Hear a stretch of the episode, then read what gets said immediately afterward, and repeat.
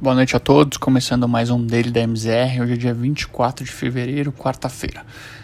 Os mercados europeus fecharam o dia em alta no dia de hoje. O mercado ainda digere os comentários do presidente do Banco Central americano, Jerome Powell, com um discurso de manutenção dos juros baixos até que se chegue nas metas de emprego e de inflação. Powell enfatizou que as metas ainda estão distantes de serem atingidas e que a política de afrouxamento monetário deve continuar. O cenário de juros baixos por mais tempo, em conjunto com resultados positivos de algumas empresas europeias, como o Lloyds Banking Group, o terceiro maior banco da Grã-Bretanha, e da Telecom Itália, foram os principais drivers de alta nos mercados. Em resumo, o índice Stock 600 fechou o dia em alta de 0,46%, cotado em 413,21 pontos. Nos Estados Unidos, os principais índices americanos também registraram alta na sessão de hoje. Mesmo com a alta dos rendimentos das treasuries de 10 e 30 anos, o mercado voltou a se mostrar interessado nos ativos de renda variável. Além dos comentários positivos para os ativos de riscos de Powell no BC, a notícia positiva de que a vacina da Johnson Johnson é eficaz e segura de acordo com a FDA trouxe ainda mais ânimo para os agentes. A vacina é de fácil armazenagem e é de dose única, podendo já ser distribuída no mês que vem com a aprovação do uso emergencial. Em resumo, o Dow Jones cerrou o dia em alta de 1,35%, seguido por alta de 1,14% do S&P e 0,99% do índice de tecnologia Nasdaq. No cenário local, o Ibovespa, em dia marcado pelo forte desempenho das commodities globais, o índice encerrou em leve alta. Os receios com os riscos políticos ainda permanecem evidentes, mesmo com as tentativas do governo de gerar credibilidade com o andamento das reformas e medidas liberais, como a MP da Eletrobras.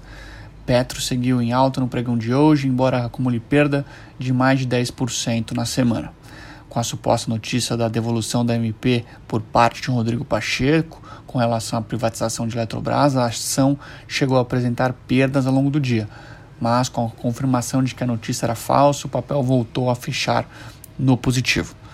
Além disso, a proposta da PEC emergencial apresentada até aqui parece bastante abrangente, não colabora com a trajetória da dívida pública brasileira. Em resumo, o Ibovespa encerrou com alta de 0,38%, cotado aos 115.668 pontos. Com relação aos juros, em dia marcado pela alta dos títulos nos Estados Unidos, o mercado externo, o mercado externo pressionou para a abertura dos juros locais ainda com bastante receio com o noticiário político brasileiro e a falta de clareza com relação à proposta da PEC emergencial, que deve inclusive ser adiada para a semana que vem, houve alta em todos os contratos de juros no país. Ainda hoje saiu o IPCA 15, pouco abaixo das expectativas do mercado, porém com um número menor que o apresentado em janeiro. Ainda assim, o IPCA acumulado dos últimos 12 meses já está acima dos 4,5%, acima do, da meta do Banco Central de é, 3,75% e no acumulado de 4,5%, o que deve pressionar bastante a instituição a, a iniciar o ciclo de alta de juros no país. Com relação à parte cambial, Uh, os avanços com relação à Eletrobras e o tom mais ameno do executivo impulsionaram o real ao longo do dia de hoje. A moeda apresentou leve valorização frente ao dólar e fechou cotada a R$ 5,42, uma alta de 0,39%. Segue em pauta a possibilidade de alta nos juros dos Estados Unidos, como mencionado anteriormente, que em tese enfraqueceria moedas de países emergentes como o Brasil.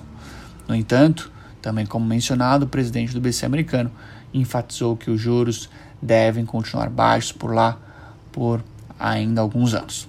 Bom, por hoje é isso. Tenham todos uma excelente noite e até amanhã.